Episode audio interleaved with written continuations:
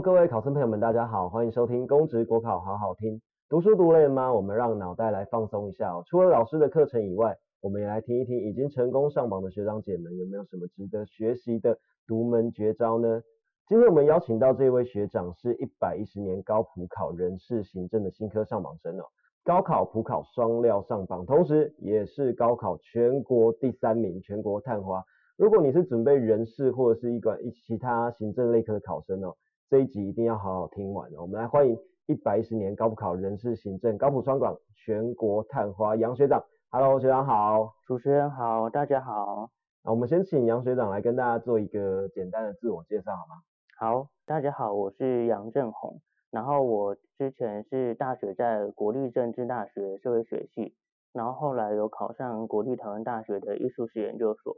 但是因为呃一开始读一年的时候，就是有觉得做学术这方面好像不太适合我，然后因为我还蛮渴求，就是有一个稳定的生活，这样就是想说把念书当做兴趣就好。然后再来就是二零一九年，就是疫情爆发，所以有影响到家里的生计，因此影响到我念书的心情，所以我那时候就有决定想要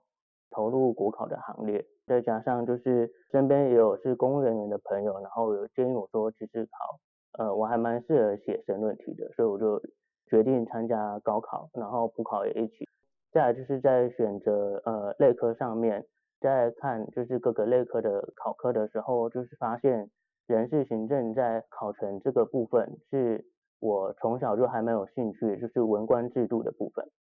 看到的时候就觉得，哎，好像是很梦寐以求的工作，所以我就决定选择人事行政作为我的类科这样。了解哈，所以我们刚刚这样子听下来，学长他其实听起来这个学历哈，就是蛮厉害的哈，所以是蛮会 念书的。但是其实对于这个人事行政哦，像您刚刚有提到对这个有兴趣，其实是蛮特别的哦。但是它里面的专业科目，其实之前在念书的过程中，应该因为就您的科系，其实都没有碰过，对不对？对，完全没有，就是都是从头学习。对，那这样子整个考试的时间大概是一年准备吗？差不多，差不多是一年。了解哈，那所以我们刚刚听到杨学长这样子，只用了一年时间就金榜题名了，而且还考到全国第三的成绩。那人事行政又是一个热门类科哦，所以我们其实今天邀请到杨学长来跟大家聊的这一个主题哦，是一个非常直接的帮助哈。杨学长要来跟大家来聊一聊这个背诵法条的技巧。所以，我们这边跟您确认一下，这个技巧您是针对这个人事行政的考科吗？还是对于整体的有关于法科的考生都是有适用的呢？嗯，我觉得其实是呃有考法科，而且是要背诵法条的科目，应该都是适用的。了解哈，所以各位同学哦，不管你是准备人事行政，还是法科，还是一般行政内科哦，只要是法律的，尤其是你如果对于背法条这件事感到痛苦的同学，一定要认真听哦。那我们赶快。直接请学长来跟我们做一个分享。好，呃，在背诵法条的部分，我大概有想到六个建议，前三个跟背诵的方式比较有关，后三个则是跟背诵的时间安排有关。第一个呢，我是我有在用辅助的工具，就像是抽背字卡的 app，像是我是用 Anki，就是 A N K I，然后它是可以把像就是你在写单字卡一样，把条号。呃，打在正面，然后背面打上内容，然后每天抽背可每每天抽背十条，而且这个 app 它可以在你抽背法条的时候，根据你的就是背诵的情形去做它抽背法条的频率的调整，这样，对它就可以让你就是背的比较不熟的法条，可以多抽出几次让你背诵。然后我觉得就是这种抽背的方式，可以跟照顺序背的方式双管齐下。避免就是照顺序背的时候，其实你没有把条号跟内容连接在一起。所以第一点，我觉得就是要用，我建议用辅助工具啊。在第二点的话是建立全线心象，全线心象是一个心理学概念，全是完全的全，然后现象的现，内心的心，呃，像不像的像。对，这个意思是说，就是人可以透过像照相的方式，把呃看看呃常常在看的东西。以图片的形式记录在脑海里面。我就是透过这个概念，就是我会把呃要考的法规就是印下来，然后反复的浏览，就是就可以让我在写申论题的时候，就是在想呃法条的条号，或者是有哪一些相似法条可以用的时候，我会在脑海中就是浮现出就是有印下来的那个法规的样子，然后这样就可以减轻就是在背诵法条跟条号之间的时候产生的负担。然后在第三个的话，是一开始可以先背条号跟关键字就好。背条号的部分，像是行政程序法的话，第一条到第三条是定义嘛，然后第四条到第十条是法理这样。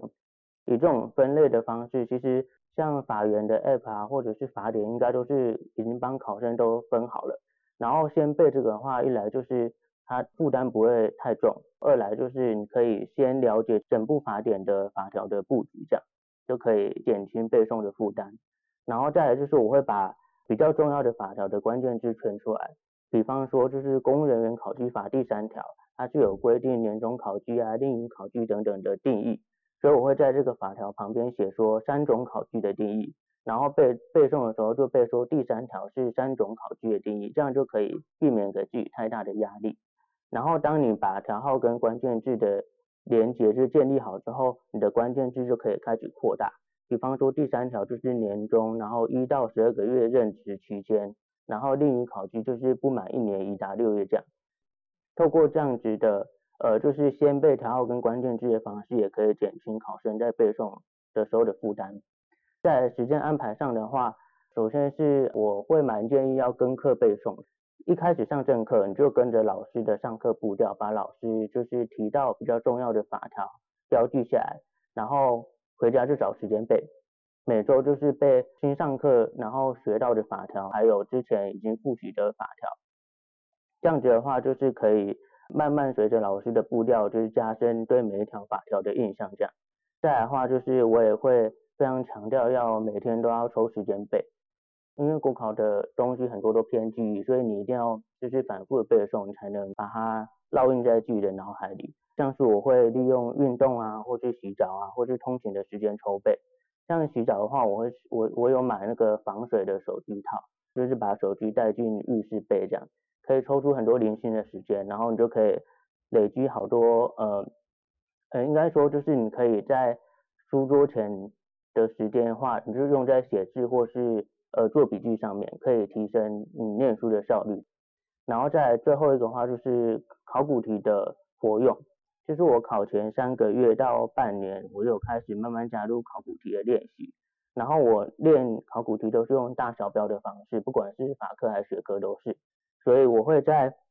写完大小标之后，我也会去思考每一个标的内容会用到哪些法条，透过这样的思考，你就可以去练习怎么运用这些法条。然后来活化就是对法条的记忆，而且可以透过题目更了解每一个法条它有更深或是更多元的含义，这样就可以提升自己写申论题的技巧。这样好了解好，感谢杨学长。那其实总共讲了这个六个方向哈，前三个是针对这个算是技巧面的方法面的，那后三个是这个时间的分配和运用。那我想这三这六点哦，其实对于同学来讲，应该都是帮助很大。那各位同学，如果你真的是这个背诵法条的苦手的话哦，今天这一集不妨哦倒回去多听几次，然后把它记下来。那也检视一下目前自己诶背法条技巧 O 不 OK？那不妨参考一下杨学长给的这个建议哦。那最后也想跟学长这边问一下，我们知道学长有在 D 卡或者一些其他网络平台也有做过经验分享。那其实里面针对这个心情的调试这一块，也是勉励到很多学弟妹哦。那这一块是不是也给学弟妹一些建议呢？好，作为算过来人吧，所以就是当然知道，就国考的过程其实非常的辛苦，所以我觉得不要给自己太多恐怖的想象或是负面的情绪。所以我觉得就是建议一开始就是呃。呃，学弟妹可以就是按照自己的读书进度，然后就是你只要要求你今天比昨天更进步就好。因为很多老师都说，去连他们书都念不完，更况是我们。所以我们就是不要给自己太大压力，只要有进步就好。然后再，呃，我觉得相信自己很重要，就是你每天都要跟自己说你一定会考上，然后甚至你可以开始脑补，就是你考上之后的美好的生活，让自己提升念书的动力。而且这样的话，就是身边的人看到你的努力跟你的肯定，他们也会愿意就是付出自己的心力来帮助你。像我就我觉得我就遇到很多贵人，对，所以我觉得这两点应该是对考生来说应该都是蛮有帮助的。OK，好，谢谢杨学长。那我想相信刚刚讲这一块，我相信自己这一点是真的很重要。然后很多同学在念书的过程中，因为国考真的不好准备，专业科目这么多，一定会有很多遇到挫折的时候。对，那当你相信自己，当你有这个信心的时候，身边的亲朋好友知道你全神贯注在为了这件事情而努力，我想大家都会愿意来帮助你。所以自己要先帮助自己哈。OK，那我们也最后感谢杨学长这边的分享，那也感谢各位考生朋友们的收听。那我们公职口考好好听呢，未来还会再邀请更多的学长姐来做这个主题分享。那我们今天节目就到这边哈，感谢杨学长，谢谢，哎，感谢大家，那祝各位早日上岸，金榜题名，谢谢，拜拜，拜拜。